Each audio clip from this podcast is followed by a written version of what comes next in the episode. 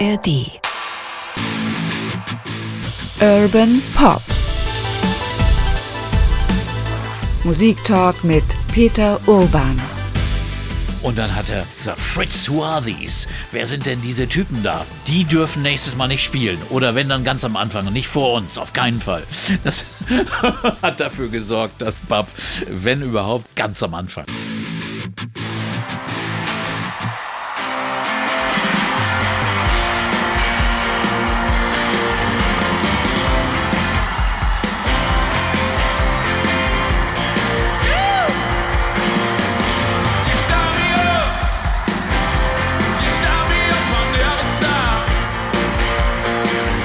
Geht wieder um die Rolling Stones in dieser Folge bei Urban Pop Musik Talk. Mit dir, mit Peter Urban, denn wir haben noch lange nicht alles erzählt, was es zu erzählen gibt. Nein, wir sind ja erst Stones. im Jahr 81, 82 und da folgen noch viele Jahre. Ganz genau, herzlich willkommen zum dritten Teil über die Rolling Stones. Wir hatten schon einen Teil 1 über die ja, ersten Jahre, vor allem 60er Jahre der Rolling Stones, wo kommen die eigentlich her? Und einen zweiten Teil über die ja doch sehr bewegten 70er Jahre mit großartigen Platten, mit toller Musik, aber auch mit hm, ersten ja, Abstürzen, kann man sagen. Und jetzt sind wir gelandet in unserer kleinen Nacherzählung der Rolling Stones bei Urban Pop, Musiktalk mit dir, Peter.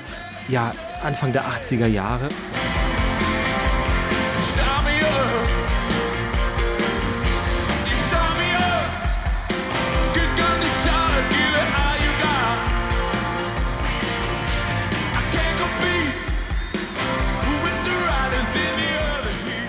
Ja, wir haben ja quasi beim letzten Mal schon gesagt, die Alben, die hatten schon ihre starken Songs zwischendurch, wurden aber nicht durchgehend irgendwie gepflegt, weil man auch andere Sachen zu tun hatte. Aber die Tourneen, die waren immer richtig groß, mhm. wie man auch an echt übrigens sehr vielen Live-Platten inzwischen ja sehen ja. kann. Das haben die ja wirklich zelebriert. Ja. Love You Live war ein Live-Album Ende der 70er, glaube ja, ich. Sie haben sehr viele Live-Platten rausgebracht, die aber auch alle eine hohe Qualität hatten. Und das ist schon, schon beeindruckend. Also diese, ich mag ja ehrlich gesagt diese Stadionkonzerte gar nicht, aber die Stones, die kriegen es immer hin, da eine Bühne zu kreieren, auch visuell. Ich meine, was die da an, an Bühnenbildern auffuhren. Ja, und später natürlich diese großen Leinwände, mal ja. rund und mal irgendwie so stelenartig bis mhm. vor einigen Jahren. Also immer spektakulär. Da haben sie sehr viel Mühe darauf verwendet, dass das ja. eben auch nicht irgendwie oll oder irgendwie immer dasselbe wird. Genau, das also da hat Jagger vor allen Dingen immer großen Wert drauf gelegt. Da gibt es einen bestimmten Designer, der, äh, der diese Bühnen designt hat und mit dem haben sie immer zusammengearbeitet und, und immer betont, das musste immer was Neues sein. Es musste immer komplett was anderes sein bei jeder Tour. Und das ist natürlich ein Riesenaufwand, der sich aber auch irgendwo gelohnt hat.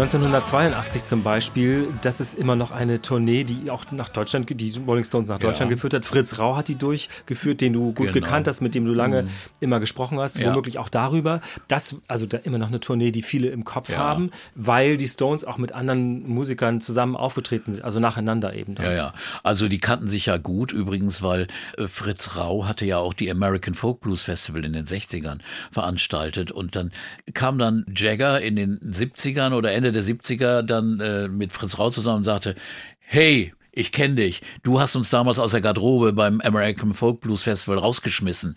Äh, denn da waren die Stones als kleine Jungs noch, 18-Jährige, waren sie nach Manchester gefahren, wollten ihre großen Blueshelden sehen. Und Fritz Rau Sag, was wollt ihr denn hier, ihr Jungs? Mal raus aus der Garderobe hier. Ihr habt hier nichts zu suchen. Er hatte natürlich keine Ahnung, dass das die späteren Rolling Stones sein würden. Das war nämlich im Jahr 1963. und aber ja, dann trafen sie sich wieder. Vertrauensverhältnis war natürlich dann da. Und äh, ja, und er fand das. Und Fritz war natürlich bärig stolz, dass er nun die Rolling Stones veranstaltete. Ne? Und fantastisch. Hatte nur eine komische Idee seinen Lieblingskünstler aus Deutschland wollte er da unbedingt nun auch featuren, Peter Maffei. Und er ließ ihn im Vorprogramm auftreten bei der Tournee 82 was keine so gute Idee war. Ja, auf jeden Fall kriegte der unglaublich Haue, weil das den Leuten nicht gefallen, die für die Rolling Stones Ja. bezahlt hatten, wollten das nicht hören. Und selbst Peter Maffay spricht immer und sagt, das waren Lehrstunden da. Ja, aber das Ding war, Peter war damals auch noch nicht als Rockkünstler so, so angenommen in Deutschland. Da war noch immer der auf dem Weg vom, wir mal, Schlagersänger zum, zum Popkünstler. Also später wäre ihm das, glaube ich, nicht passiert, weil dann war er ein Rock-Act auch geworden. Aber das war er damals erst am Anfang dieser Entwicklung. Insofern war das schon schwierig. Auf jeden Fall ist das eine Tournee, die viele noch im Kopf haben. Ja. Ist nicht sogar auch Bab noch davor aufgetreten und DJ Giles Band oder so In irgendwie? Oder? ist ein aufgetreten und da Jagger ist ja auch immer einer. Der Wab sind aufgetreten, das hat doch Dings auch, auch Niedecken erzählt. Und die waren so erfolgreich, besonders in Köln. Ne? Ach so, Na, ja. klar. So, und dann, dann hat Jagger, kam da hin und sagte, das Stadion tobte, ne? Eine Vorgruppe, für eine Vorgruppe, das darf eigentlich gar nicht sein, sondern die müssen nur für die Stars, für den Hauptact müssen sie jubeln. Und dann hat er gesagt, Fritz, who are these? Wer sind denn diese Typen da? Ne? Und so, ja, die dürfen nächstes Mal nicht spielen. Oder wenn dann ganz am Anfang und nicht vor uns, auf keinen Fall. Das hat dafür gesorgt, dass Bab, äh, wenn überhaupt, ich weiß nicht, ob sie überhaupt noch spielen durften, oder jedenfalls ganz am Anfang. Also nicht direkt vor den, ja, nicht für den Stones. Ja. Okay, äh, 1982 ist das gewesen, diese Tournee. 1983 kommt ein Album heraus, das heißt Undercover of the Night. Das in der Tat, wir haben das in der Folge über die 70er Jahre, die in Wahrheit bis Anfang der 80er zur 80er Jahre, äh, der 80er Jahre geführt hat, schon erzählt. Die Stones hatten einen Blick auch geworfen auf so eine Art Dancefloor-Musik. Und das merkt man an dem Titelsong zum Beispiel auch. Es hat etwas Kühles, finde ich. Mhm. Ja. Das funktioniert aber. Also bei ja besonders auch als Remix, auch sehr, sehr tanzig, sehr, sehr gut.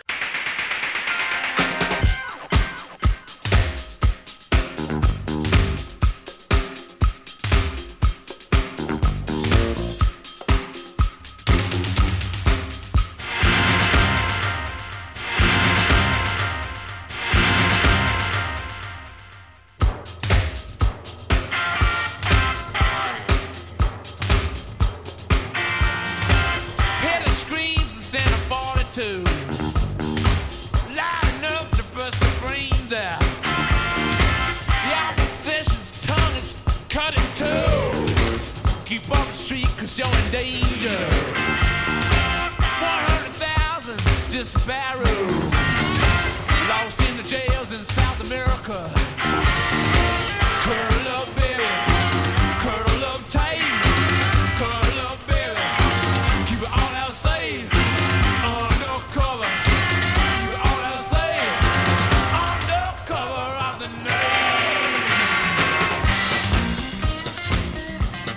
Aber äh, sehr viele Synthi-Sounds auf einmal und so. Und das gefiel Keith Richards überhaupt nicht, der also doch ein Gitarrenmensch war.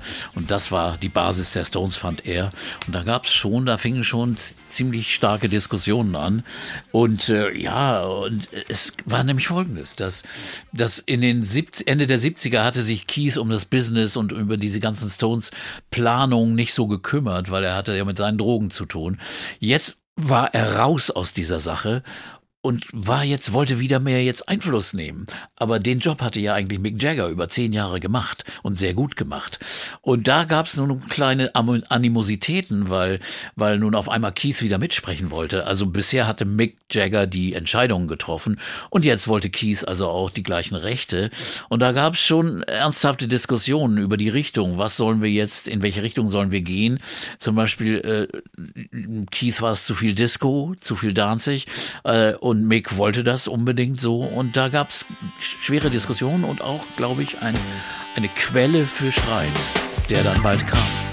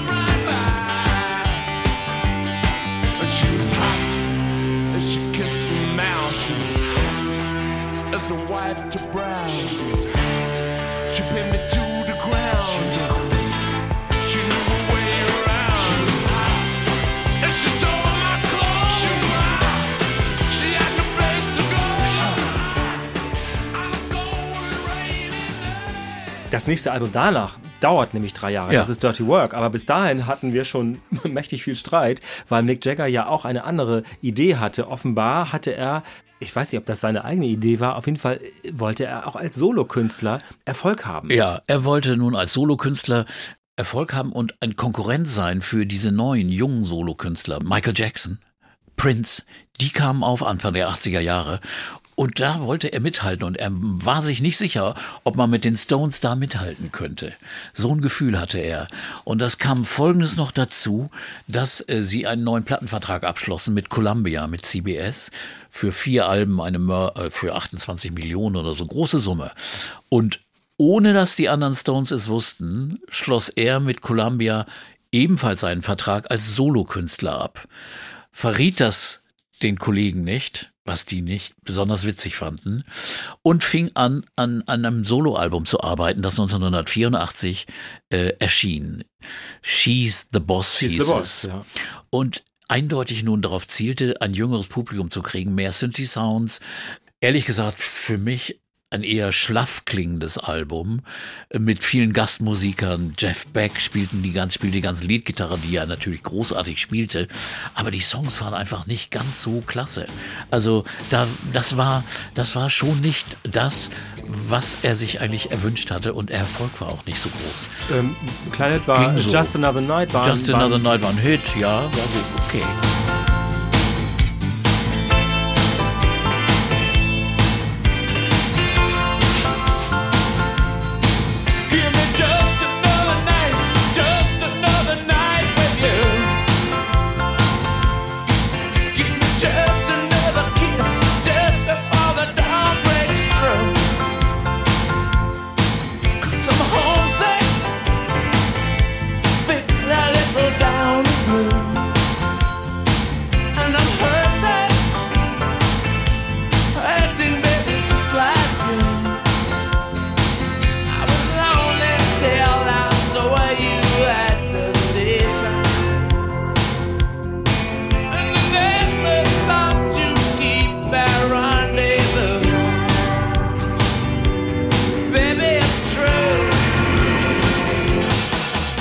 Einigermaßen erfolgreich, aber jedenfalls eigentlich nicht, nicht wert, dafür die Stones zu riskieren, die natürlich beleidigt waren, weil auf einmal macht der mal seine Solo-Karriere, macht auch Solo-Konzerte, spielt da auch Stones-Nummern.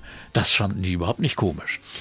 Der Streit war wirklich ganz elementar. Also man hat dann wirklich später ja oder in dieser Zeit auch nicht wirklich miteinander kommuniziert. Und ich habe Nee. jetzt in Dokumentation gesehen, wo ein Tontechniker sagte, also gerade in der Arbeit für Dirty Work, was weiß ich, vormittags kam oder nachmittags vermutlich kam der eine von den beiden und abends kam der andere Ja. und sagte, lösch mal den Kram von dem vorher. Das muss ein schreckliches Arbeiten gewesen sein. Unfassbar. Und es, es, es, es war, gab noch mehr, mehr Indizien für ein, ein Auseinanderdriften der Band. Es war ja 85 das Live Aid Konzert angesagt. Und die Stones hatten das Angebot, und Mick Jagger bekam das Angebot, mit den Rolling Stones da aufzutreten, weil ja alle wichtigen Künstler da auftraten. Und er hat's abgelehnt für die Stones, hat aber für sich Auftritte arrangiert mit Tina Turner, die auch noch eine Stones-Nummer zusammen sang, It's Only Rock'n'Roll, but I Like It, haben die dann live aufgeführt, und für ein Duett mit David Bowie mit Dancing in the Street. Das musste allerdings äh, vorproduziert werden, als Video eingespielt werden, weil äh, das logistisch nicht ging. Aber das, das war ja ein Coup, dass die quasi Ja. da, das wurde ja auch ein Hit, dass, Ja. dass das da als Video eingespielt wurde bei Live Aid. Das ja, war ein Ding. eigentlich wollten sie synchron machen. Jagger in Amerika, in Philadelphia und äh, Bowie in London. Aber das ging nicht, wegen die Fernsehwege über Satelliten und Ton, das kriegst du nicht zusammen. Also es ging nicht, deswegen mussten sie es vorher aufnehmen. Aber es war super erfolgreich. Und es war für Jagger als Solokünstler, als Solo-Artist, Mick Jagger, war das natürlich einmal Plattform, grandios. Größer, größer geht's ja nicht.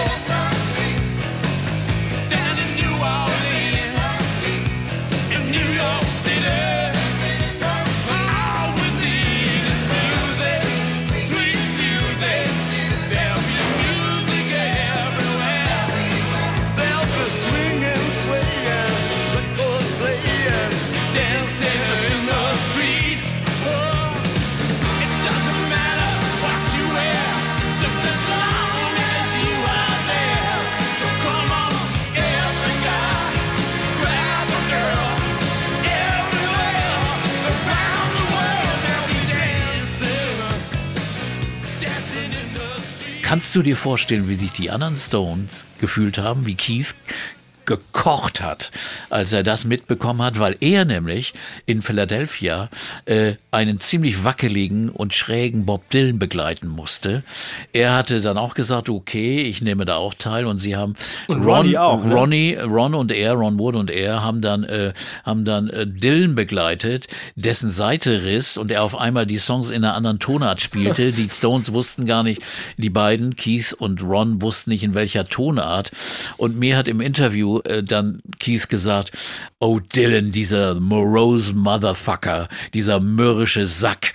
Er ist ja ganz gut als Songschreiber, hat uns ja viel gezeigt, aber wenn du mit ihm Musik spielst oder arbeitest, dann, dann verlässt er dich, dann betrügt er dich, dann verarscht er dich. Und so, das war das Urteil. Also das hat ihn auch schwer getroffen und gleichzeitig glänzte nun Mick da Das war in ja der ein, ein feuriger Auftritt mit Ja. Tina Turner zusammen, Ja. wir darüber sprechen. Also das war schon Ja. heftig. Ne? Insofern, insofern kein Wunder, dass die Atmosphäre für das nächste Album nicht so gut war. Dirty Work. Und es kam noch Folgendes hinzu. Keith sagte dann, ja, Mick, wo sind deine Ideen? Wo sind deine Songs? Und die Vermutung war dann genau richtig, dass Jagger seine guten Ideen für sein nächstes Soloalbum äh, Primitive Cool, das 87 erschien, aufgehoben hatte. Also er hat die guten Songs nicht beigesteuert für Dirty Work, sondern er hat gesagt, nö, das, die nehme ich, hebe ich mir mal auf für mein nächstes Werk, Solowerk, weil er dachte, er könnte immer noch erfolgreich sein. Ja, Und aber so ein bisschen übergeschnappt ist das schon ja, auch, das ne? ist schon ziemlich, ziemlich, ziemlich, und kein Wunder, dass, also eigentlich hätte eine Band auseinanderbrechen können. Also müssen eigentlich. Aber sie hielten dann trotzdem zusammen.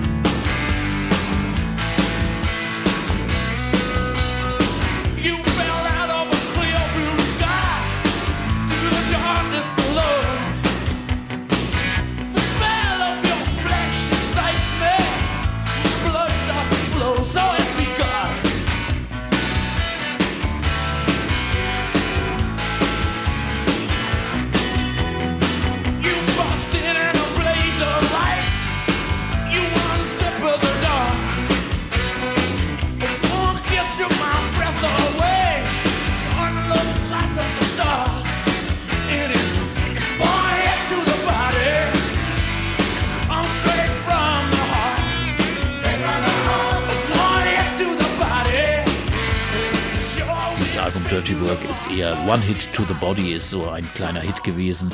Und typisches Indiz wieder, eine Coverversion war der beste Song und der größte Hit des Albums, Harlem Shuffle. Das ist ein alter Soul-Hit, RB-Hit, den sie da in einer sehr guten Version gespielt haben.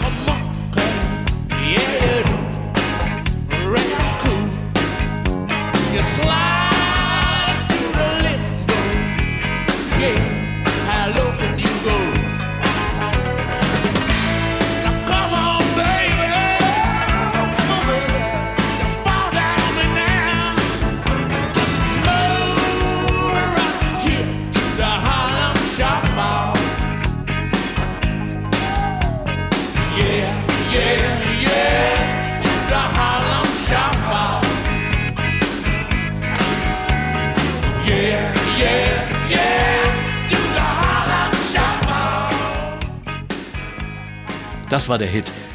Wieder ein Anzeichen, dass das Album schwach war. Und äh, Aber ich muss zugeben, ähm, in der Tat, das ist genau wie du sagst, finde ich. Auch Harlem Shuffle ist ganz toll. Mhm. Ähm, musst du mal erzählen, wie das im Interview mit ihm war. Er hat immer von dieser Zeit, wo die so gestritten haben, gesagt, Ja. das war der dritte Weltkrieg. Ja, hat er dachte, gesagt. Ah, geht's denn hier nur mal kleiner? Dachte ich auch nochmal so. Es, bei den Stones ist immer alles XXL Ja, das war und auch super eine- bedeutend und so. es kam noch noch an- anderes hinzu. Ron Wood, der ja eigentlich der fröhliche Kumpel war, war so kokainabhängig geworden. Und zwar so, dass er nicht nur das Zeug schnupfte, sondern er rauchte es. Freebasing heißt das. Und das macht extrem süchtig und ist für die Gesundheit furchtbar schädlich. Und das machte der und Keith war so sauer darüber und zwang praktisch den Ron, seinen Kumpel, immer zu Entzugs, zu Entzügen, bevor sie auf Tournee gingen. Weil er sagte, er kann nicht auf Tournee gehen, wenn er da ständig in der Ecke in Bade, im, im, auf der Toilette sitzt und irgendwelches Zeug raucht, äh, giftiges Zeug. Also das kann er nicht machen und dann hat er dafür gesorgt und er hat dann wirklich gezwungen, hat drauf aufgepasst. Keith Richards, der Drogenpapst, hat drauf aufgepasst, dass sein Kumpel eben keine Drogen auf Tournee nimmt und das gibt einem schon zu denken. You better get some sleep tonight. You better get some sleep tonight. Honey, just one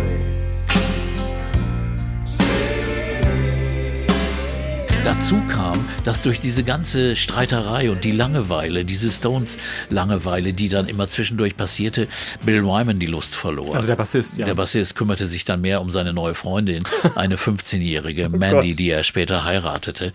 Und selbst Charlie Watts, der nüchterne, coole, sehr, sehr vernünftige Unerschütterlich, Typ, denkt man, ja. unerschütterlich, er probierte Heroin, war eine Zeit lang auch auf Heroin und trank zu viel und hat dann aber noch die Kurve gekriegt. Er sagte, meine Frau hat mich davon weggebracht, weil, weil sie sagte, ich verlasse dich, unsere Ehe, unsere Familie geht kaputt. Also wenn du das jetzt nicht stoppst. Und er hat dann gerade noch die Kurve gekriegt, äh, weil er ein starker Charakter ist. Aber ich meine, wenn selbst so jemand von dieser Atmosphäre dieser Band so negativ beeinflusst ist, keine gute Sache. Also das, die gilt, will ich mal eben anmerken, viele wissen das sicher auch, also viele Fans zumindest, dass äh, Charlie Watts und seine Frau, das galt als, also quasi als Musterehe ja, eigentlich. Ich glaube, Genau. Charlie und Shirley hieß seine Frau. Genau. Ganz, äh, Ich glaube, eine Tochter haben die zusammen. Und äh, Keith war übrigens ja auch neu liiert, hatte eine, eine äh, neue Frau, ich glaube, die haben auch Ja, bald Patty. Patty Hansen, mit der er Zwei jetzt Töchter. 30 Jahre zusammen ist. Also das hat er mal richtig gehalten. Hat auch wieder Töchter, ge genau, zwei Töchter, ne? Genau. Ja, und Keith war also, also stabiler geworden auf einmal. Musste natürlich aber jetzt die Streitigkeiten mit, mit seinem Freund Jagger überleben. Und er machte nun Folgendes, weil Jagger sich um sein nächstes Soloalbum kümmerte. Äh, da sagte er, oh, dann mache ich auch ein Soloalbum und nahm Talk is Cheap auf, das 88 erschien und hat mir im Interview dann erzählt, ja, die Stones haben mich ja aus dem Käfig rausgelassen. Die wollten ja, dass ich, dass, dass wir wollten ja kein neues Album machen und äh, Jagger wollte auch nicht eine Tour machen für Dirty Work. Und äh, wenn ihr die Songs nicht haben wollt, dann nehme ich sie eben für mein Soloalbum und hat die Songs, ziemlich gute Songs auch auf diesem Soloalbum, die er natürlich, dass er natürlich gesungen hat, mit seiner Stimme, die nicht die größte ist. Und da gibt's eine Anekdote, er suchte eine Plattenfirma für seine Soloplatte und dann äh, sang er wohl auch bei Chris Blackwell von Island Records vor, also beziehungsweise spielte die Demos vor und er sagte, äh, Blackwell, ja toll, klasse und so. Und wer soll das singen? Das war Ende des Gesprächs. Bei der Plattenfirma Ja. erschien das nicht, Also, sondern, ja. sondern ne, genau. Aber da war Keith natürlich sehr, sehr beleidigt und äh, das Ja, sind so diese stimmt. kleinen Geschichten, die da immer wieder vorkommen. Aber jedenfalls erschien dieses Album und äh, 87 war ja nun auch das zweite Jagger-Solo-Album erschienen. Und lustigerweise war das ein kompletter Flop. Das fiel doch total durch. Total durch, war auch extrem schwach. Und Dave Stewart war Mitproduzent.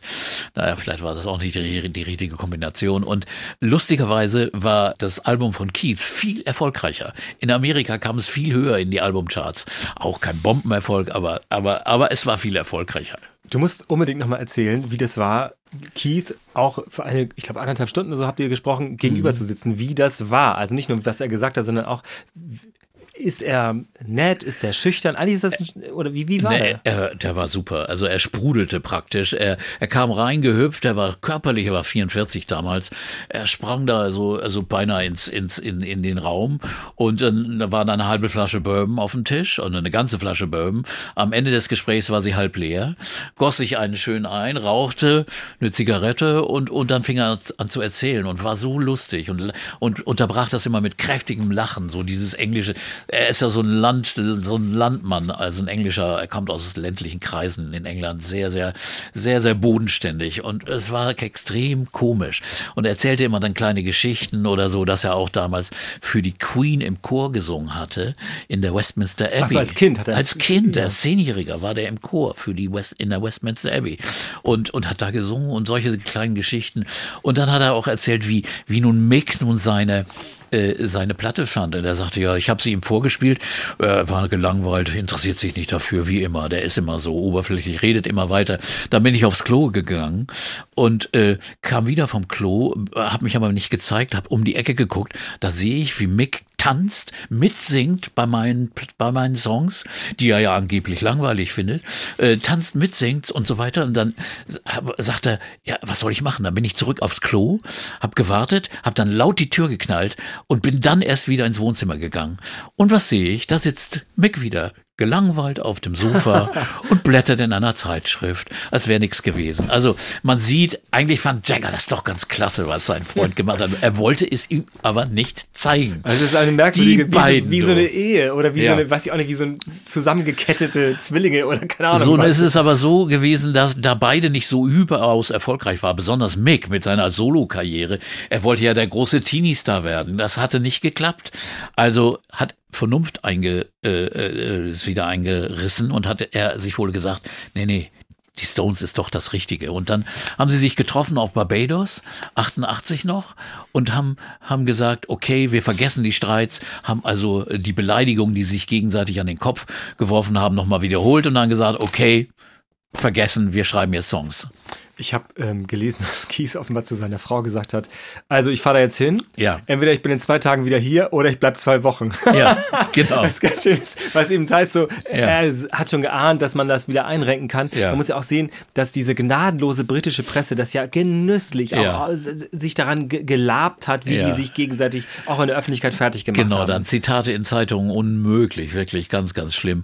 Aber egal, sie haben es alle vergessen, sie haben gesagt, haben sich in die Arme genommen und haben gesagt, okay, wir arbeiten jetzt an Songs und dann erschien auch 89 schon Steel Wheels und Jagger hatte auch gesagt, okay, ich will auch wieder auf Tournee gehen. Das ist das Wichtige. Er hatte jetzt ja länger keine Tournee mit den Stones gemacht, die alles, ich glaube seit 84 oder so, 83, 84. Ja, seit 83 und eine lange Tourneepause und er sagte, ja, äh, die, die Solo- Solo-Karriere steht jetzt ein bisschen hinten an. Erstmal lassen wir das. The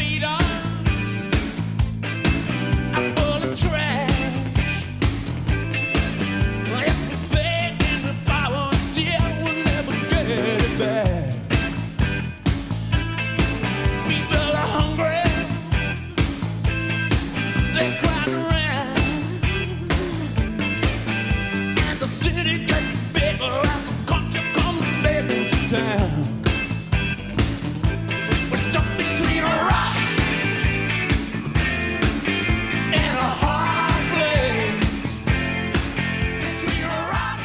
Steel Wheels war das Album. Das ist ein gutes Album gewesen. Rock and the Hard Place, Almost Hear You Sigh, auch wieder ein, eine tolle Ballade oder ruhige Nummer, die von Keith geschrieben wurde.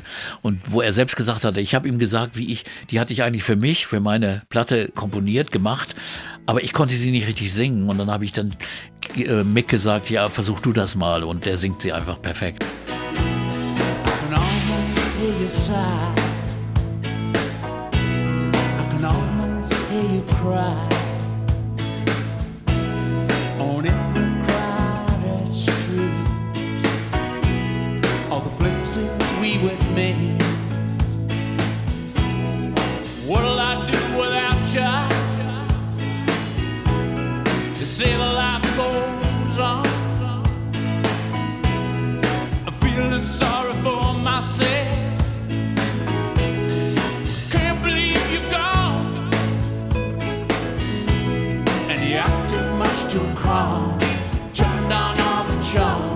Had a cold look in your eyes.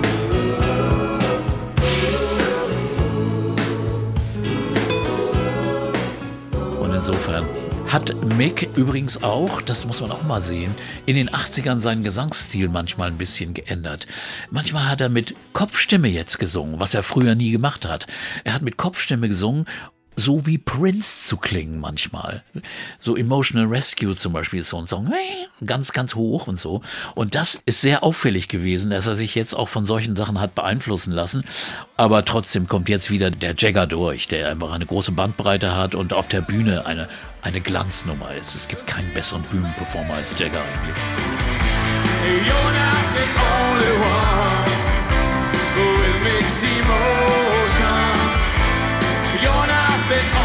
only ship adrift on this ocean.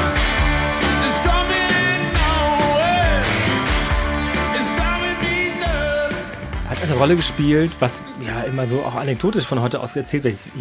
Die sind ja quasi, ich glaube, Keith wird jetzt im Dezember 80 und Ja, so. Also, 80, aber ein alternder Rockstar war trotzdem auch in den 80ern und auch in den 90ern noch recht ungewöhnlich, dass Ja. Mhm. jemand so dann ablieferte sozusagen. Oder liege ich falsch? Ja, das war schon damals erstaunlich. Ne? Also man wundert sich, dass einen das damals schon, wie man das registriert hat, dann dachte, oh ja, die sind doch jetzt bald 50. Geht denn das überhaupt noch oder so? Da waren sie, waren sie Mitte 40.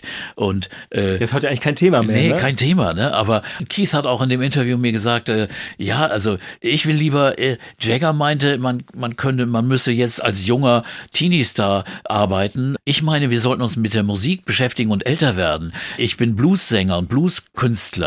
Äh, Muddy Waters war bis zu seinem Tode aktiv und ich möchte gern auf der Bühne sterben und dann den Leuten sagen lassen, ja, er, er kann leider nicht auftreten, äh, ihr kriegt euer Geld zurück. Also das, das war so die Einstellung und dazu ist Jagger dann vielleicht auch gekommen, dass er merkte, also es geht ja.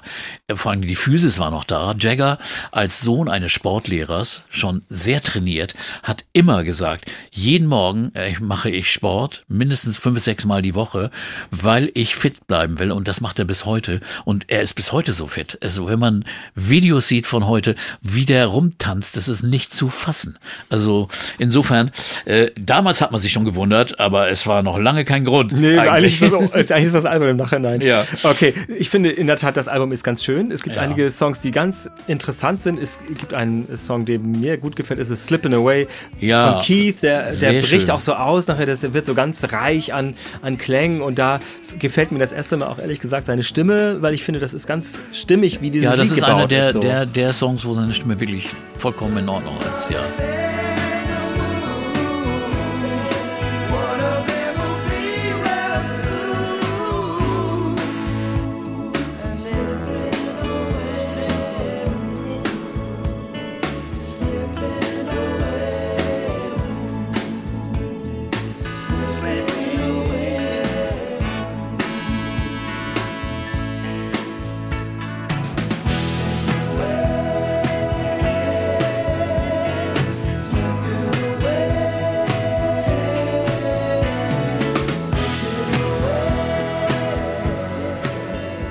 Das Und ein, ein weiterer Song ist ganz bemerkenswert, der heißt Continental Drift. Das ist eine schräge Nummer, die ja, äh, ja die, die fällt ja raus geradezu. Komplett. Das hat ein, ähm, also ich weiß nicht, ob diese Behauptung dann stimmt, aber ich erzähle sie erst einmal. Ähm, da wurden offenbar Klänge aufgenommen mit marokkanischen Gitarristen. Das war eine Spur, Ja, ja. die sie schon mal hatten oder die Brian Jones schon mal verfolgt hatte, eben Ende der 60er Jahre, der eben fasziniert war. Ja, der hatte Trommler in Marokko aufgenommen und äh, äh, das war damals auch äh, Einfluss für manche Stones-Nummern, aber das ist jetzt wirklich ein neuer Weg wieder gewesen. Das waren also wirklich afrikanische, marokkanische äh, Musiker, die da zu hören waren.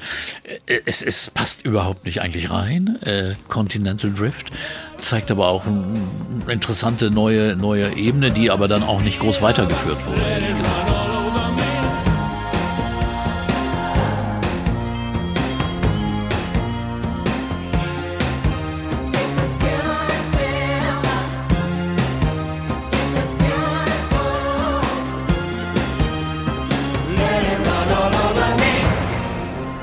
Was jetzt intern passierte, ist folgendes gewesen. 91 verabschiedete sich Bill Wyman als Bassist. Ich glaube, der er die hatte, Nase voll hatte. Er hatte keinen Nerv mehr auf dieses ganze Theater. das Hin und Her. Er wollte nur zu Hause sitzen, Familie haben. Hat dann seine eigene Band gegründet, die so immer wieder also die Rhythm Kings, glaube ja, ich, ne? genau. Und äh, hat Soloplatten gemacht. Äh, veröffentlicht wurde diese Nachricht erst 93, zwei Jahre später. Da waren sie schon an der Arbeit zu Voodoo Lounge, äh, dem nächsten Album, diesmal auch mit einem neuen Produzenten, mit Don Was von Was Not Was. Don Was, der sehr erfolgreich und bekannt geworden war als Produzent von äh, Donny, Bonnie Raids Platte, die den Durchbruch schaffte, Nick of Time, mit vielen, vielen Grammy-Gewinnen und so weiter. Und dadurch, dass, äh, dass Keith kannte also auch die Band von Bonnie und diese Verbindung äh, kam da zu tragen. Und Jagger gefiel das gar nicht so, weil, weil der Don Was ist eher so ein traditioneller Produzent gewesen, der sehr auf Rock'n'Roll und Blues steht. Und Jagger hatte ja immer das Ohr für moderne Sounds, für modernere Einflüsse, wollte das eigentlich mehr zum Tragen kommen lassen und war deswegen mit, mit Was nicht so richtig glücklich, aber egal. Der produzierte das Album mit den Glimmer Twins zusammen. Und ja, es ist, das Album ist okay, würde ich sagen. Ist eher so ein guter Durchschnitt. Ne? Da sind zwei, drei Songs drauf. Eins ist Out of Tears. Das finde ich ganz schön.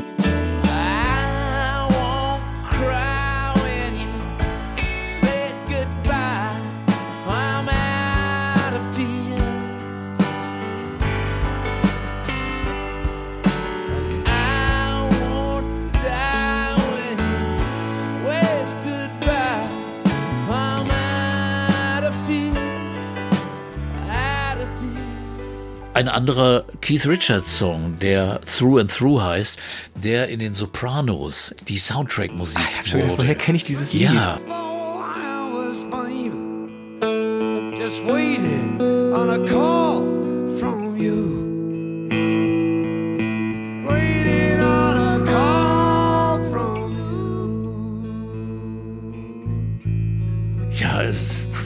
man sollte gar nicht sagen, so verinnerlichter So Song. getragen ist der, Sehr ne? getragen, eine langsame Ballade getragene Sache, total untypisch und, und, und sehr, sehr traurig auch. Und das, ja, das finde ich einen der eindrucksvollsten Songs auf dem Album.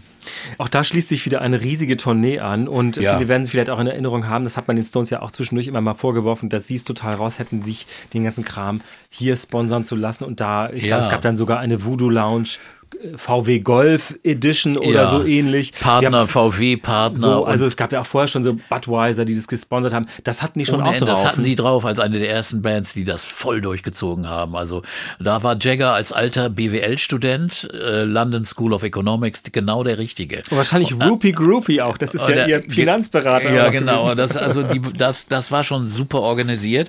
Und da waren die Stones wirklich ganz, ganz oben. State of the Art. Nicht nur auf dem Bühnenbild, sondern auch in der Art, wie so Tourneen finanziert wurden. Also das ist äh, schon eindrucksvoll gewesen. Und ich meine, das haben wir ja nach Steel Wheels auch schon gehabt, aber bei Voodoo Launch war spätestens auch das Gefühl, oh, die Stones sind wirklich richtig wieder da. Also Ja. weil die ja richtig ablieferten wieder live. Und Voll, das, das also ja und, und ewig lange Tourneen durch die ganze Welt und auf einmal so Sachen, also auch Südamerika und und und auch Asien und Europa. Voodoo Lounge Tour war überall zu sehen und Steel, die, die Steel Wheels Voodoo Lounge Tour, also das ging ineinander über praktisch. Und wir müssen noch den neuen Bassisten erwähnen. Das war ein, ein Session-Musiker, ein Jazzmusiker eigentlich, Daryl Jones, früher bei Miles Davis gespielt hat und bei Sting in der großartigen Sting Band 1985 war er der Bassist. Ach so, diese Turtles Band. Ja, die.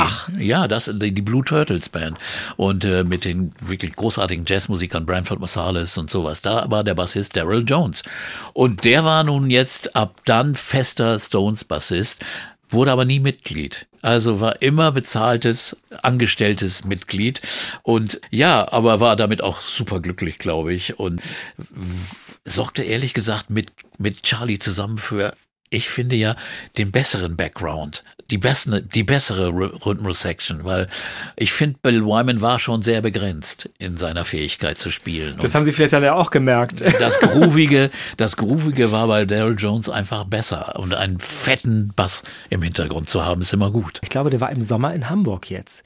Und der hat bei Guitar Number One ein Set gespielt Ja. mit Inga Rumpf, deiner alten Freundin Inga Rumpf. Ach, komm. Echt völlig abgefahren, wo man dachte, irgendwann sagte, übrigens der Bassist der Rolling Stones ist da und ich dachte, Ja, das stimmt. äh? Das ist da bei dir in Altona. Ja, das ist bei mir um die Altona, Ecke, genau. Ja. In Hamburg-Altona. Ja. Und er denkt so, echt? Das gibt's ja nicht. Ja, ja, ja. Und dann äh, sah ich nämlich, dass Inga Rumpf äh, ein, was posten und sagte, vielen Dank für die Einladung, es war eine tolle das, Session oder so. Ja, aber das Ding ist, diese Stones-Musiker sind auch viel flexibler und, und vielfältiger in ihrer, in ihrer Bandbreite, als man denkt. Zum Beispiel gibt's Geschichten, dass Charlie Watts wollte Dexter Gordon, den Ja- Jatzer, sehen und ist nach Hamburg geflogen, ins Onkel Pö und hat, ich glaube, es war 79 oder so, hat sich da äh, einfach da an die Bar gesetzt und saß da, Charlie Watts, und hat, wollte diesen Auftritt sehen. Also der hatte immer ein starkes Jazzinteresse, hatte ja auch eine Big Band, die Charlie Watts Big Band, die großartige Musik spielte, ein Swing-Orchester. Also der war, hatte eine, eine, eine wunderbare Bandbreite. War ja auch ein Jazz-Drummer eigentlich. Und ich meine, zwischendurch, man muss das auch so sehen, äh, zwischen Steel Wheels und Voodoo Lounge waren ja auch fünf Jahre, die hatten ja auch ein bisschen Ja. Zeit, die Jungs, ne? Also, Genau. Das ist auch richtig. Immer viel Zeit auf Tournee zu gehen oder aber auch andere Sachen zu machen. Dann gab es zum Beispiel eine, eine seltsame Platte, Stripped hieß die. Das waren akustische Versionen, Unplugged-Versionen von großen Hits. Sehr interessant ist eine Version von Like a Rolling Stone, Bob Dylan-Song, den sie super singen und spielen. Also äh, das, deswegen habe ich das hier in meine Musikliste aufgenommen, weil, weil äh, ich denke, der, der Track ist wirklich hörenswert. Wie Jagger dann diesen Dylan-Text singt, ist einfach ganz, ganz großartig. Once upon a time, you dressed so fine. Through the bumps of dime and you climb. And then you. Yeah, people call, say me where down, you're bound to fall. They thought that they were just uh, kidding you. You used to laugh about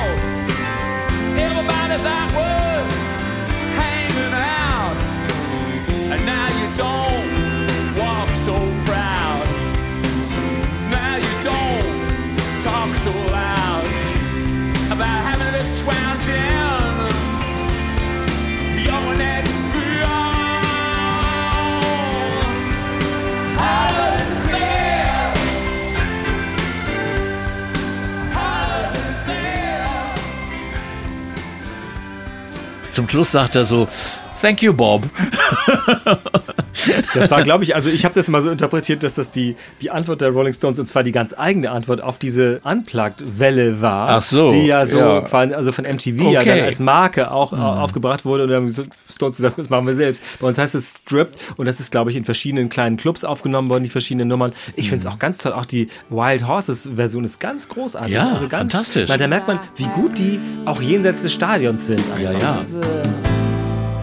Cause wild horses couldn't drag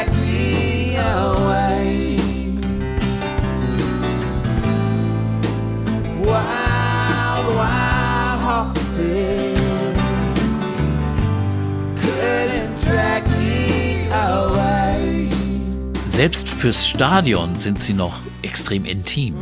Wenn man bedenkt, was die für Songs wie Bluesnummern, langsame Stücke in Stadionkonzerten spielen, das würden sich andere Bands gar nicht wagen. Außer Springsteen vielleicht mal, die immer nur mit Power da arbeiten. Aber das intime Momente gibt's bei den Stones, hat's bei den Stones immer gegeben. Und es gibt ja bald danach schon ein nächstes Album, das nun wirklich, finde ich, wahnsinnig gut ist. Das ist Bridges to Babylon Ja. 1997 und das ist in der Tat, äh, wer schon nichts mehr erwartet hatte von den Rolling Stones, wurde hier Ja. wirklich eines Besseren belehrt, Ja. muss man sagen. Echt überraschend, finde ich. Ganz toll. Auch immer noch Don Was als Co-Produzent, aber eine Vielzahl von Einflüssen, also von Gospel, von, von, von Soul, von Country, von Elektronik, also von, von, von Weltmusikeinflüssen auch. Wirklich ganz, ganz toll. Ja, und auch äh, moderne Produktion, finde ich. Ne? und klingt wunderbar und Close my eyes.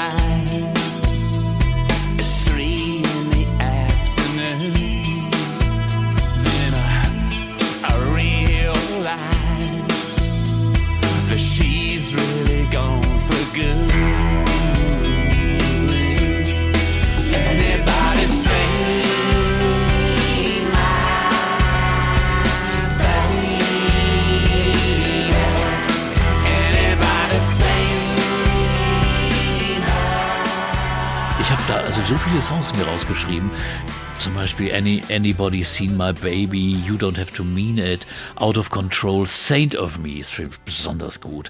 Und, und ganz zum Schluss wieder so eine Keith Trauernummer, How Can I Stop? Could I stop if I? How stop? How could I stop if I? Start with you. How could I stop if I start? How could I stop? How could I stop if I start with you, baby? Also die vielleicht äh, noch zurückdenkt an meine Zeit, als ich süchtig war. Wie kann ich endlich damit aufhören? Also das geht einem echt nahe, äh, diese Intimität.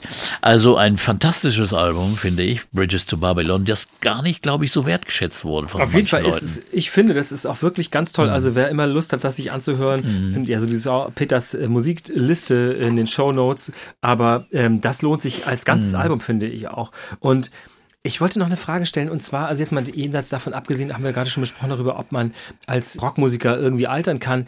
Ist es natürlich so, dass bei Anybody Seen My Baby, da gibt es auch ein aufwendiges Video dazu, das in so einem Look gehalten wird, wie so die Fotos, also ich finde zumindest wie so Peter Lindbergh, der, der Ja. deutsche Fotograf, so Modefotos, so diese Supermodels Mhm. inszeniert. Ich glaube, das ist sogar Angelina Jolie, die da durch, durch äh, New York Ja, rennt oder so. mhm. Äh, aber egal davon, ist es natürlich so, Mick Jagger erzählt immer auch Geschichten, wo es um Frauen geht. Ja. Und das ist natürlich, irgendwann geht einem das ja auch so ein bisschen auf den Wecker. Ist das immer noch glaubwürdig gewesen, ist so die Frage. Oder spielt es gar keine Rolle? Also ist ja egal, welche Frau, ob er wirklich Frauen meint, die er wirklich getroffen hat. Aber ich glaube, er hat auch viele getroffen, weil er war immer bekannt dafür. Äh, Bianca hat sich von ihm trennen, äh, scheiden lassen, auch weil seine Affären einfach zu viel wurden. Ich weiß nicht, wie treu er in der Zeit von Jerry Hall war, glaube ich, etwas treuer. Aber egal, er hat immer noch äh, diesen, er ist immer Abenteuer auf Abenteuer ausgewiesen, ist immer losgegangen, hat Situationen erlebt und hat also auch sehr viele Songs geschrieben, die nicht nur die reine Macho-Pose verkauften. Also das, da würde man ihm auch Unrecht tun. Er hat auch immer äh, sensible Dinge erzählt. Also insofern ist er da sehr, sehr vielseitig gewesen in seinen Texten, in seinen Songs. Also Frauen war wirklich das Hauptthema, in der Tat Sex. Und äh, er hat immer wieder Songs geschrieben, die Leiden oder Schmerzen beinhaltet haben. Always Suffering. Man denkt gar nicht, dass ein solcher erfolgreicher Mensch auch so viele, sagen wir mal, dunkle Seiten beschreiben kann. Das hat er auch getan. just you and me and talk of days gone by across the fields under the trees let's speak of you and I while the whole world was wondering we walked a steady line when all our friends were wavering. We kept on trying.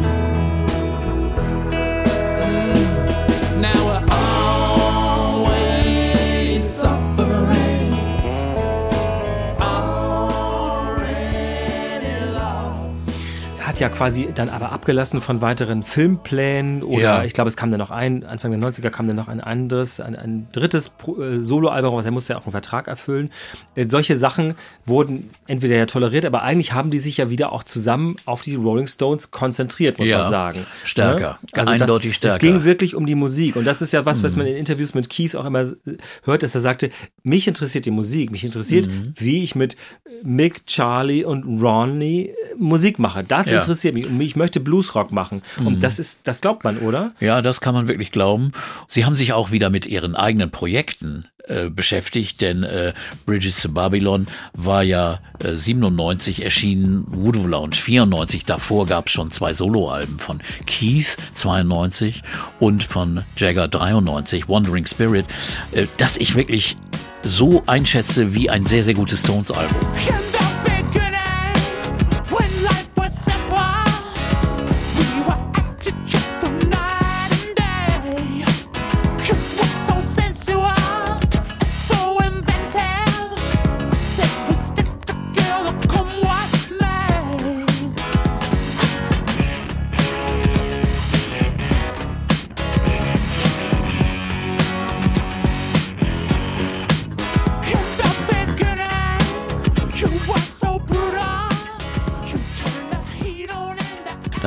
Songs drauf wie Sweet Thing, Out of Focus, eine besonders tolle Ballade, Don't Tear Me Up. Äh, Und das hat wirklich große Klasse und die Songs sind ohne Keith geschrieben. Also es zeigt mir, dass entweder hat Jagger eine Menge gelernt, er ist mittlerweile auch ein guter Gitarrenspieler geworden. Er spielt auch so öfters Rhythmusgitarre auf der Bühne manchmal nicht äh, zum Vergnügen von Keith. Der sagte, hat er schon wieder die Gitarre, die Gitarre in der Hand und er sagte, im Studio hätte er ihm öfters mal den Saft abgedreht, weil es hätte ihn genervt. Aber er ist, äh, Jagger hat ein, ein tolles Rhythmusgefühl. Das ist nicht nur als Tänzer auf der Bühne, als Sänger, sondern eben auch als Gitarrist. Da sagt Keith selbst, ja, als Rhythmusgitarrist ist er wirklich klasse, ist er sehr stramm. Und insofern äh, hat er nun selbst auch diese Songs auf sein Wander Wandering Spirit Album geschrieben, die 93 dann rauskamen. Also da habe ich ihn erlebt hier, da kam er auch von der Plattenfirma ins Teldec-Studio, stand er da einfach in so einem Studio äh, vor 50 Leuten und hat dann einfach äh, gesungen. Drei, vier Songs. Halb Playback. Also er hat live gesungen und Playback kam vom Band und ein paar von diesen Songs gesungen. Fand ich dann auch ganz schön. Und bewegte sich aber auch da auf der Bühne, als wäre er vor 100.000. Aber das ist schon, Ja, aber er das kann ja- nicht anders. Nee, das, das sagt ja auch, äh, Keith sagt ja auch immer, als sie Anfang der 60er angefangen haben, Mick kann auch auf so einem Bistrotisch. Das ist ihm, also Ja. er muss sich aber bewegen. Aber das, Genau. das ist, der Raum ist, muss nicht groß, er kann das aber so. Das Das Ding ist, äh, äh, äh, ihm wurde tatsächlich wohl Hyperaktivität diagnostiziert. Also ADHS. Es ist was dran und äh, ein Bekannter von mir, der äh, ein sehr guter Stones-Freund ist, der äh, in dem Zirkel manchmal drin ist, er kriegt manchmal dann Anrufe, kommst du mal bitte dahin nach Paris ins Olympia, du kannst da hinter, kannst da äh, hinter die Bühne und so weiter. Äh, du musst aber auf die Kinder von, von, von Mick und Jerry aufpassen. Äh, solche Sachen. Ja, und der hat mir erzählt, er, er, äh, er hat in Südfrankreich erlebt, wie Mick züchtet Rosen als Therapie gegen seine Hyperaktivität. Es beruhigt. Und er, er ist zu einer Präsentation eingeladen worden, wo diese Rosen vorgeführt wurden, wurden in Südfrankreich. Also insofern, insofern der Mann äh, äh, hat, aber er tut was dagegen. Also der Mann ist sehr klug, glaube ich. Also äh, ein sehr intelligenter Mann, der aber auch nicht zu viel verrät. Alle Interviews, die ich mit ihm gelesen habe, hören irgendwann immer auf. Da sagt er auch, darüber denke ich nicht nach, ich schaue nicht in die Vergangenheit, ich will darüber gar nicht mehr nachdenken. Da ist er ganz anders als Keith, der jedes Detail aus der Vergangenheit breit erklärt, dazu auch manche Geschichten erfindet. Übrigens, das sagt auch Mick. Also das hat er erfunden, aber es klingt gut. Das ist in der Tat wirklich so. Ich habe in der Tat auch im Archiv geguckt, äh, welche Interviews da. Ja. Manchmal gibt's ja dann auch so von, bei Plattenveröffentlichungen gibt's dann ja immer so diese, diese mitgelieferten Interviews, Erklärungen zu den Songs und auch so allgemeine Fragen. Meistens ist es ja recht oberflächlich, aber nein, es fällt auch wirklich auf, dass Mick profimäßig Ja. freundlich bleibt, Ja. aber eigentlich nichts sagt. Er sagt Ja. nie irgendwas. Genau. Und Keith ist sehr witzig. Und egal ob erfunden oder nicht, ich glaube, er lässt sich auch ins Herz gucken. Das ist Ja. schon irgendwie so, aber du müsstest das beurteilen. Ja, also der öffnet sein Herz. Wie der mir über seine Heroinsucht erzählt hat, das ging mir echt nahe. Also wie ehrlich der war, der verschönt nichts. Das ist einfach, der ist einfach offen. Der ist, da kommt alles aus dem Herz, aus dem Bauch, aus der Seele raus. Bei Mick weißt du das nie so. Da, da, ich deswegen, ich, ich ärgere mich eigentlich, dass ich den nie interviewt habe. Ich will nicht behaupten, dass es mir vielleicht gelungen wäre, ihn aufzubrechen, aber, aber ehrlich gesagt, das, das hätte ich gerne mal gehabt, wie er dann so reagiert auf manche alte Geschichten. Äh, er hat in einem Interview mit, mit dem, ich glaube, das ist hier ja im, in Q, im Q-Magazin geschrieben, äh, eine Geschichte, die Keith immer erzählt hat, dass Charlie den Jagger verprügelt hätte in Amsterdam, weil Jagger laut, etwas betrunken immer gesagt hat, wo ist mein Schlagzeuger? Und da sei, sei Charlie Watts gekommen und hätte gesagt, ich bin nicht dein Schlagzeuger, ich bin Schlagzeuger der Rolling Stones. Sag noch einmal, ich wäre dein Schlagzeuger. Du wirst mich erleben. Und dann hätte er ihn angeblich gestoßen, dass Jagger beinahe aus dem Fenster gefallen wäre. Mick sagt dazu, reine Erfindung. Das hat Keith erfunden. Wenn er das glaubt, gerne. Aber wir waren zu betrunken sowieso. Also das hat, steht in der Tat genauso in dem, Ja. in dem, in den Erinnerungsbuch von, von Keith. Ich, ich finde es so lustig, ich habe ähm, in diesen äh, Interviews, erzähl ich mal kurz, in diesem Archiv, was ich gehört habe, wurde beiden die Frage gestellt, was würdet ihr eurem 20-jährigen Ich von heute aus gesehen raten, also vor einigen Jahren eben erst gefragt, ich glaube nach Blue and Lonesome oder so. Und Nick äh, sagte, ich hätte meinem 20-jährigen Ich gesagt, äh, keep going, it's alright, keep going. Ja. Und Keith hätte gesagt, don't do that again. Ja. Also die, die wissen auch da, wie sie die, die, die Medien füttern und Ja. uns Fans vielleicht auch. Das ist in der Tat ja auch so, viele halten ja auch dann so daran fest, weil die beiden ja auch irgendwie ein Lebensgefühl trotzdem verkörpern und irgendwie leben sie das auch in der Öffentlichkeit ein Genau. bisschen aus. The Glimmer so Image, Twins, so. Black and White, aber auch trotzdem sind sie ja zusammen. Ja, wir müssen mal äh, in, den, in die 2000er Jahre kommen. 40 Licks. Äh, genau, ein ganz, ganz wichtiges Album eigentlich. Es sind 40 der größten Hits, die zum ersten Mal auf einer Platte, einer Compilation drauf sein konnten, weil nach langen Verhandlungen wurden die Rechte für diese Songs nun zurückgekauft, denn Alan Klein hatte die ja aufgekauft damals, dann weiterverkauft an andere Firmen. Das heißt, es erschienen ständig irgendwelche Sammelplatten mit alten Stones-Nummern, aber nie eine mit allen ihren tollen Sachen. Und dieses ist nun ein Album gewesen über die gesamte Periode von 64 bis äh, 2000 und mit drei neuen Songs auch drauf. Und da ging sie dann auch danach auf Tournee. Das hieß die die die Licks Tour. Licks Live.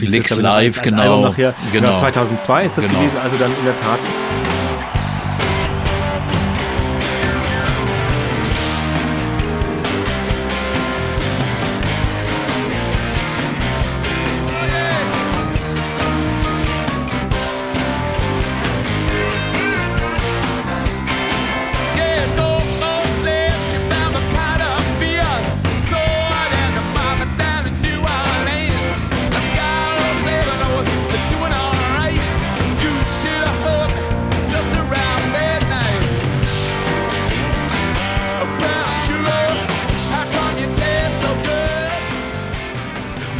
Was intern passierte, war folgendes. Ron, hatten wir schon gehört, war ja nun auch Opfer seiner äh, Kokain- und Alkoholsucht geworden und fing nun an, äh, auch in immer mal wieder auszufallen, weil er Entzug, Entzüge machte, in Kliniken sich aufhielt.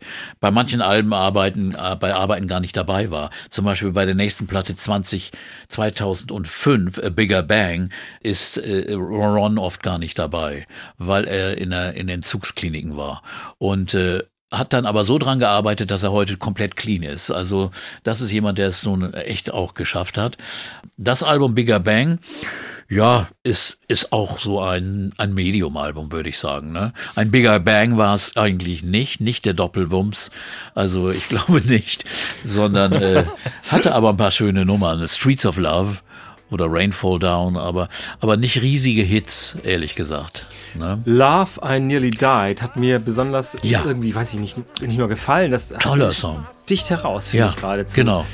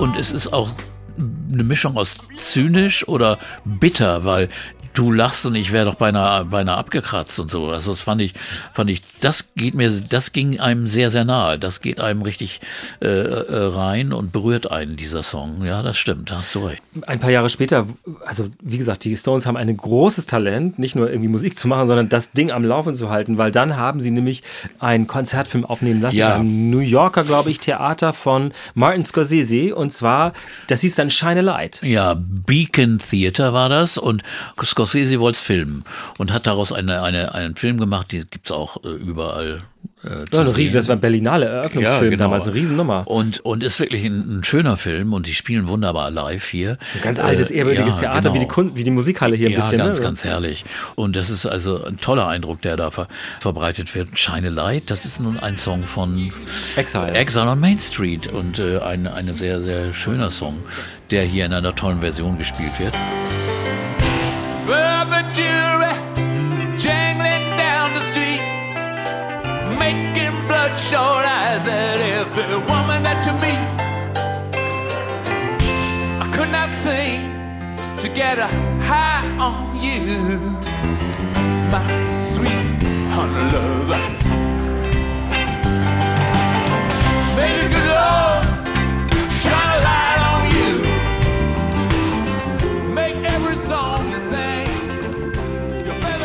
Ja, das äh, hielt wieder die Aufmerksamkeit, wieder in einem neuen Bereich. Hier gab es wieder einen Film, Scorsese, das ist natürlich viel mehr Aufmerksamkeit und so weiter. Premiere, Filmfest Berlin, Filmfestspiele Eröffnung, Berlin. auch mit den 2008. Stones da Genau, und Dieter. Koslik hat sie auf dem roten Teppich. Ja. Also das war wirklich, Ne? wirklich großer Glamour, muss man sagen. Davor war noch Folgendes passiert. Keith ist vom Baum gefallen. Und zwar, das war nicht ungefährlich. Auf den Fidschi-Inseln hat er Urlaub gemacht. Das war, glaube ich, 2006, 2006. Und äh, ist, ist er äh, mit nassen Fingern, wollte er einen Baum hochklettern. Ich meine, er war auch, wie alt war er damals? Irgendwie in den späten 60ern. Und äh, ist abgerutscht und ist runtergefallen, auf den Kopf gefallen und hatte eine Blutung im Kopf. Wurde in Neuseeland operiert. Äh, äh, Fidschi-Inseln findest du kein besonders gutes Kranken Krankenhaus. Insofern wurde er in Neuseeland nach Neuseeland geflogen und wurde dort operiert.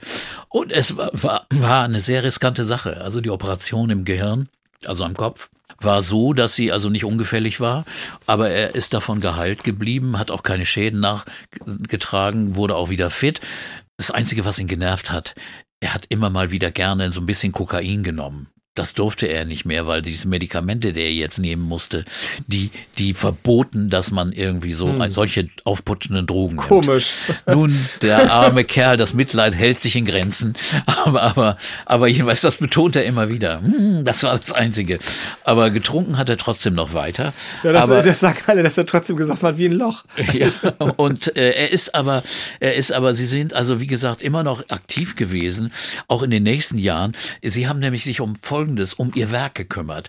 Es gab einen Wiederveröffentlichung von Exile on Main Street mit ganz vielen Nummern, die damals nicht erschienen waren, mit mit alternativen Versionen.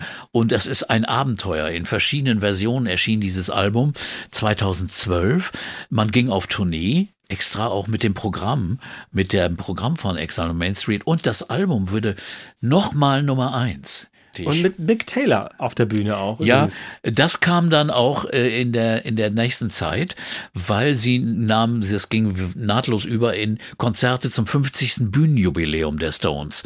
62, zwei, also 63, äh, 2012, 13. Und da luden sie dann Mick Taylor dazu ein. Den hatten sie mal wieder getroffen, der hatte mal gejammt mit ihnen. Dessen Karriere war ja eigentlich nicht weitergegangen. Ein bisschen tragisch ist das schon. Er hat die Stones verlassen, auch um selbst sich zu verwirklichen. Aber was hat er getan? Ich, es gibt keine Songs, die er geschrieben hat. Er hat bei Jack Bruce mal Gitarre gespielt, aber sonst ist er eigentlich eher untergetaucht und hat weiter viel zu viel getrunken. Und äh, so war diese Aktion der Stones eigentlich auch eine Art Rettungs Übung, weil sie haben den Mann auch rausgeholt aus seinem Alltag und haben ihn wieder auf die Bühne gestellt. Und er, er spielte nur drei Nummern mit, aber die waren wohl sehr grandios. Und auch Bill Wyman kam für einige Konzerte dieser Tour, der, der Jubiläumstour wieder auf die Bühne. Und das war äh, wirklich eigentlich ein sehr, sehr schöner Zug. Und es hat zum Beispiel Mick Taylor unendlich viel bedeutet. Zwischendurch habe ich mich bei dem Durchhören der Alben ertappt bei dem Gedanken, die kommen immer noch mit dieser Doppelgitarre, Bass, Ja. Schlagzeug, Gesangnummer durch. Ja. Also das ist immer noch irgendwie spannend. Das ist schon auch irgendwie, man denkt, die müssten sich auch mal ein bisschen wiederholen. Manche Sachen sind ja auch schwächer, aber trotzdem ist es schon erstaunlich, finde ich. Also die, die Ideen, der Ideenreichtum ist erstaunlich. Auch die Fähigkeit von Keith, die Riffs ähnlich zu machen, aber doch unterschiedlich, ist wirklich irre. Also Start Me Up, alle diese Songs, selbst auf dem neuen Album Angry fängt an, wieder mit so einem Riff. Da denkst du, Mensch, eigentlich hat der doch jetzt alle Riffs dieser Welt schon gespielt. Die man so haben kann. Genau, und trotzdem kommt wieder was Neues. Und das finde ich wirklich eine Gabe, denn du hast ja gar keine große Auswahl bei diesen Riffs. Du hast ja immer nur so und so viele Töne. Du kannst ja gar nicht so viel variieren, aber die kriegen es trotzdem hin. Und das finde ich wirklich beeindruckend. Und dazu noch eine, so eine rhythmische Vielfalt, die da manchmal kommt. Manchmal äh, sind mir die Rocknummern, die nur so mit, mit vier Vierteltakt, so eins, zwei, dann, das ist mir echt manchmal zu langweilig. Ich sehne mich dann nach diesen vielfältigeren Balladen, die auch unterschiedliche Grooves haben, die auch dann sich entwickeln und Dynamik haben. Das finde ich persönlich besser als diese ständigen Rocknummern. Nur mit dem Riff und dann wird's durchgeknallt bis zum Ende. Das muss ich, das ist mein persönlicher Geschmack. Es gibt andere Leute, die wahrscheinlich genau das gut finden. Und dann gehen sie dann doch nochmal wieder ins Studio und nehmen ein neues Album auf, aber mit alten Blues-Songs. Ja, das heißt Blue and Lonesome Ja. 2016. Ja, das ist sehr glaubwürdig. Ja, komplett. Also Sie haben selbst gesagt, ja, das hätte unsere Playlist sein können, 1962, 63 im, im, im Blues Club von Alexis Corner. Da haben wir solche, solche Stücke gespielt. Und glaubwürdig wird's auch noch dadurch, dass also Eric Clapton bei drei Stücken mitspielt, wunderschöne Soli spielt. Also das ist schon wirklich äh, höchste Sahne. Aber das ist ja mal auch äh, bemerkenswert daran ist ja, dass es eben nicht, wie sonst oft ja von Mick Jagger angetrieben, wir machen es groß, wir machen es fett, Nee. wir machen es auf einen Massengeschmack, auf eine Tournee, auf ein, von Nee. mir aus aus einem Image und eine Bühnengeschichte, sondern hier, das war pure Leidenschaft Mhm. Ja. und Liebe dem Ja. Blues gegenüber, und, und sehr überzeugend. Also Jagger kann es einfach großartig singen.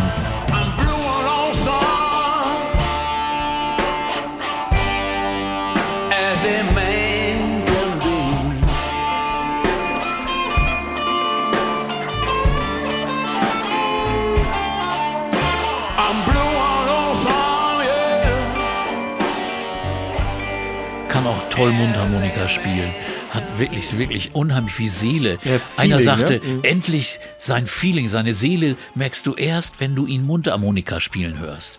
Weil das, das ist wirklich großartig. Das macht er auch in den Live-Konzerten. Und äh, daraufhin waren sie, glaube ich, so angestochen, dass sie sagen, oh, wir machen jetzt wieder noch eine Tournee, die hieß dann No Filter. No Filter, also ohne irgendwelche Filter. Und da haben sie Stücke aus allen Perioden zusammengesucht. Ein paar Blues-Songs waren auch drauf, weil es war ja äh, gerade das Album davor gewesen, im Jahr davor. Und ein paar Blues-Songs, aber eben auch Songs, die sie nie gespielt haben. Zum Beispiel haben sie in Hamburg hier, äh, diese Tournee fand äh, die Premiere fand in Hamburg statt, Stadtpark. Das große Konzert, äh, das dann jahrelang dann noch äh, äh, gerichtliche Folgen gehabt hat, weil angeblich irgendwelche irgendwelche äh, Karten an irgendwelche ans Ortsamt ging ans so. Ortsamt ging. Mein Gott, haben die nicht andere Probleme. Aber okay, jedenfalls äh, äh, gab es dieses Konzert und da spielten sie zum Beispiel eine Nummer, die sie, glaube ich, 40 Jahre nicht gespielt haben. Play with Fire. Die spielten sie aber auch nur in Hamburg, in den anderen Konzerten nicht. Und das fand ich nun ganz besonders. Das ist eigentlich einer meiner Lieblingssongs. Ich habe äh, ehrlich gesagt darüber berichtet, damals, als das hier Mhm. aufgebaut wurde. Und es war so, dass ähm, also der Konzertveranstalter, da hatten die eben diese vier verschiedenen, Sch- wie so Stelen Ja, oder so. genau. So, da waren die Bildschirme drauf von den einzelnen Musikern. Das heißt, man konnte auch von sehr weit hinten Ja. die ganz groß sehen. Also wirklich eine neue Inszenierungsidee. Und also es war quasi zwei Tage, glaube ich, bevor es dann stattfinden sollte, war ich da, also es war mein Job als Reporter dahin zu gehen und äh, die waren recht, äh, die waren recht, also am Abend vorher war Mick Jagger da gewesen und hatte das kontrolliert, ob wie es ist. Es liegt ihm wirklich sehr am Herzen, dass. Ja. das nicht blöd aussieht oder Nee, schief geht er. oder so. Ne? Nee, nee. Und die waren heilfroh, dass ihm das, dass Mick es gefallen hatte. Ja, ja, der Also- ist da sehr, also er ist ein, sagte Keith, immer ein bisschen abschätzig, ja, er ist ein Kontrollfreak. Er, er muss das machen. Er, er muss immer sich überall um alles kümmern und so. So ist er. Ja, aber das ist ja auch gut so. Mein Gott, das hat die Band auch mit zusammengehalten. Ne? Ähm, ap- apropos, ich glaube, er hatte sogar auch, das ist aber dann nach dieser Tournee gewesen, hatte er nicht eine große, äh, große, Ja, große 20 Herz-OP oder sowas? 2019. Äh, auf einmal mussten Konzerte abgesagt werden, weil er eine, eine, eine Herzoperation hatte. Ihm, wurden Stents eingesetzt. Äh, gut, dass das gefunden wurde. Gab es wohl Probleme beim, beim EKG beim, und, und dann wurde das festgestellt, weil ich meine, sowas kann auch schnell zum Herzinfarkt führen. Und äh, ja, jetzt ist er wieder fit, wie man offensichtlich sieht. Aber bald danach, ungefähr ein paar Wochen danach, war er schon wieder auf der Bühne. Aber gute, Unglaublich gute eigentlich. Ärzte hoffentlich Ja, gehabt. aber unglaublich geradezu. Ja, und äh, ja, das war 2019. Da waren sie nun auf der Tournee für No Filter unterwegs. Und dann kam aber die Pandemie. Da mussten sie die Tournee natürlich unterbrechen und hatten gleichzeitig eine Single aufgenommen, Living in a Ghost Town. Wie passte das nun Prophetisch zusammen? geradezu. Ja. ja.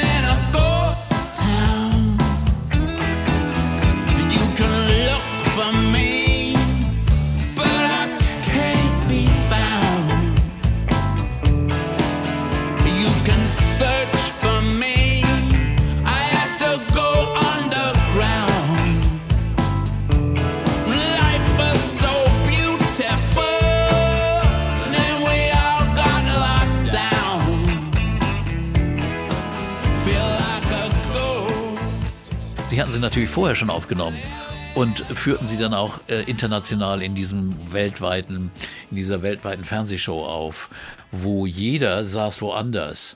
Einer saß in England, einer saß in, in LA und sowas und, und dann spielten sie zusammen dieses Stück.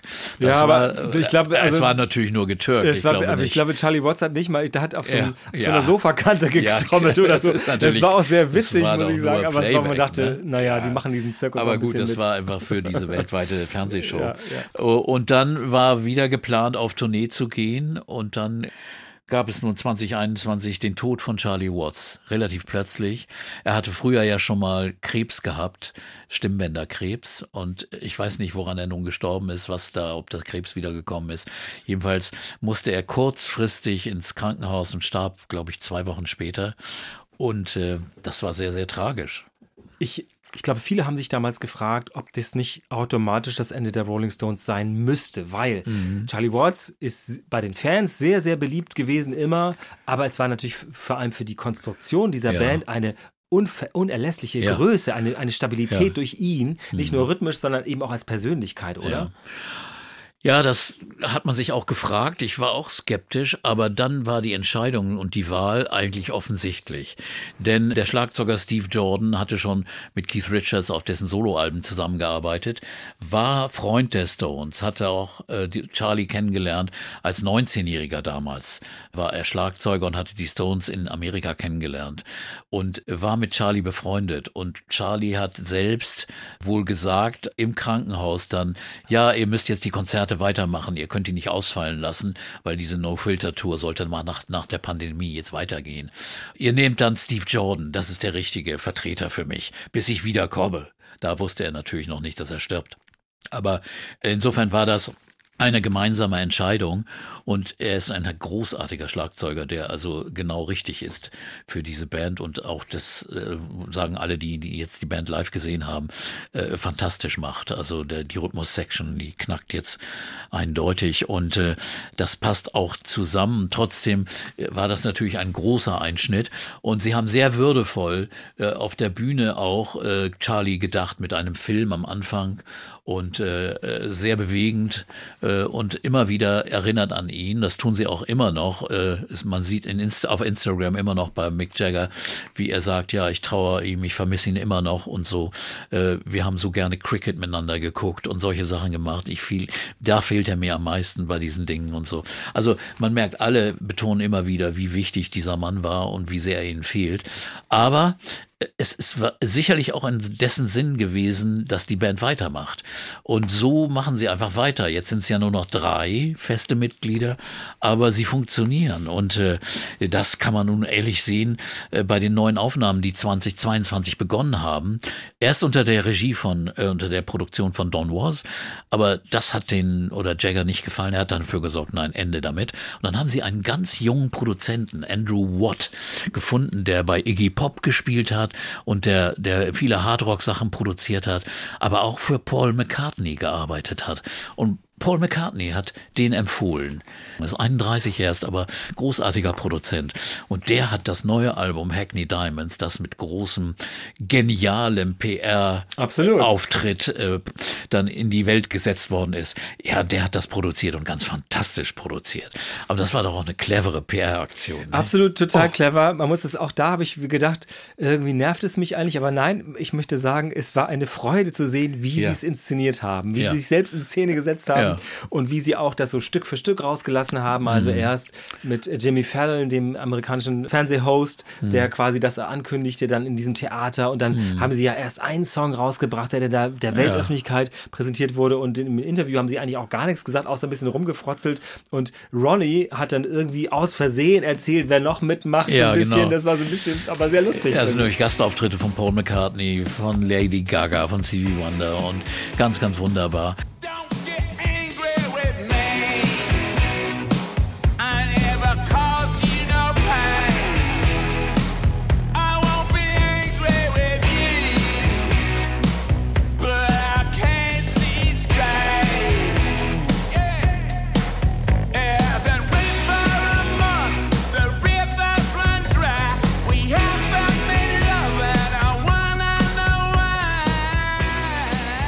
Tolle Stücke, wirklich sehr Und gute es ist ein Stücke. tolles Album, ja. finde ich. Also Und es sind auch zwei Songs, die noch mit Charlie Watts aufgenommen sind drauf. Eins auf einem, einem spielt Bill, Bill Wyman auch den Bass und ein tolles Album. Und äh, setzt einfach da fort, weil sie haben ja auch die 60, das 60. Jubiläum mit Konzerten und einer kleinen Tournee äh, gefeiert, die im letzten Jahr in Europa war. Da haben sie in Berlin in der Waldbühne gespielt. Das war zum 60. Jubiläum. Das ist ganz toll. Und Kies ist natürlich mittlerweile schon ein bisschen gebrechlich, so wie man ihn so sieht. Aber er hat eines getan. Er hat mit dem harten Alkohol aufgehört. Und das ist doch eine weise Entscheidung. Und vielleicht äh, bedeutet das dann auch, dass die Band noch länger bestehen kann. Also die ich möchte nochmal preisen, was für ein konzentriertes Album das ist, wie toll die Songs sind und wie toll die Mhm. produziert sind. Wir hören ja sicher auch gleich ein paar Ausschnitte daraus, aber mir ist auch aufgefallen, man merkt Keith inzwischen doch sehr sein Alter an. Da Ja. ist ja auch niemandem was vorzuwerfen, aber Nee. ich meine, früher gab es dann auch Aufnahmen von ihm, wo er quasi sich ja ständig so wirbelte auf der Bühne. Das Ja. macht er ja alles nicht Nein. mehr. So. Es ist so, aber das Zusammenspiel mit, mit, mit Ron ist großartig. Äh, Ich habe das auch 2017 hier in Hamburg gesehen bei dem Konzert, No Filter Konzert bei der Premiere. Wie gut Ron Wood geworden ist. Nachdem er nüchtern wieder ist. Man merkt eindeutig, er hat früher jahrzehntelang oder jahrelang auch immer ziemlich benebelt gespielt und nicht so präzise. Und jetzt präzise Phrasen, komplizierte Vorgänge, das hat er alles gespielt. Das hatte ich ihm echt gar nicht zugetraut. Insofern braucht auch Keith so jemanden wie Ron an seiner Seite, wenn Keith da nicht mehr ganz so fit sein sollte. Die Finger werden ja auch nicht jünger. Sweet, sweet sounds of heaven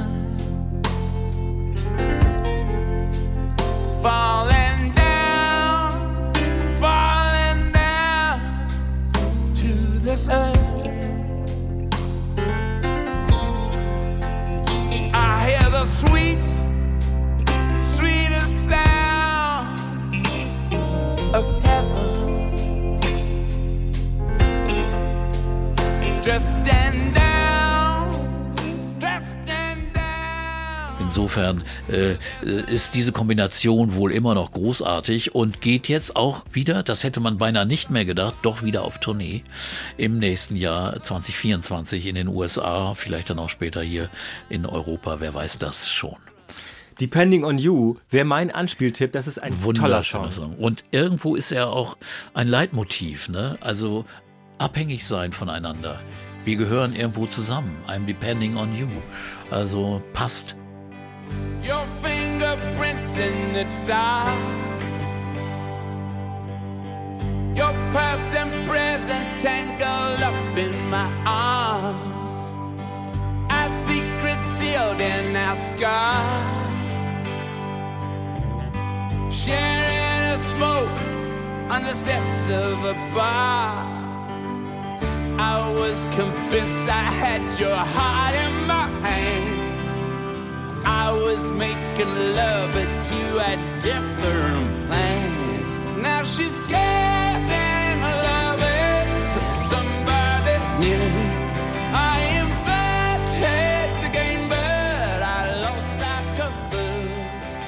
Für diese Band, die über 60 Jahre existiert und mit extremen Höhen und Tiefen zu kämpfen hatte und trotzdem immer noch zusammen ist und immer noch frische, großartige Musik macht. Und das ist wirklich eine Leistung.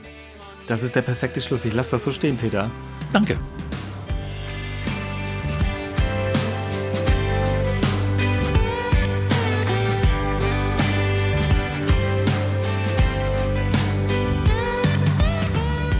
Vielen Dank für diese dreiteilige Reise der Rolling Stones. Verwiesen Ja. sei nochmal auf die Audiothek, wo. Aber mir ist es so gegangen, okay, ich weiß nicht, wie es dir gegangen ist. Ich habe nachts geträumt von Stone Song.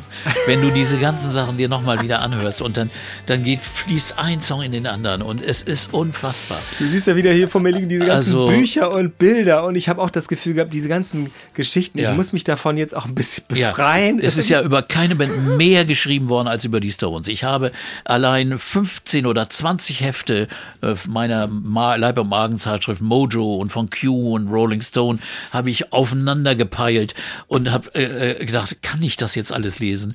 Es wiederholt sich natürlich manchmal, aber man erfährt schon wieder immer mal wieder was Neues. Aber, aber ehrlich gesagt, eigentlich brauchen wir ja immer nach solchen Podcasts aufnehmen auch Psychotherapie, oder? Erholung. Bisschen. Also vielen Dank fürs Zuhören. Verwiesen Sie auf Folge 1 und 2 über die Rolling Stones 60er und 70er Jahre.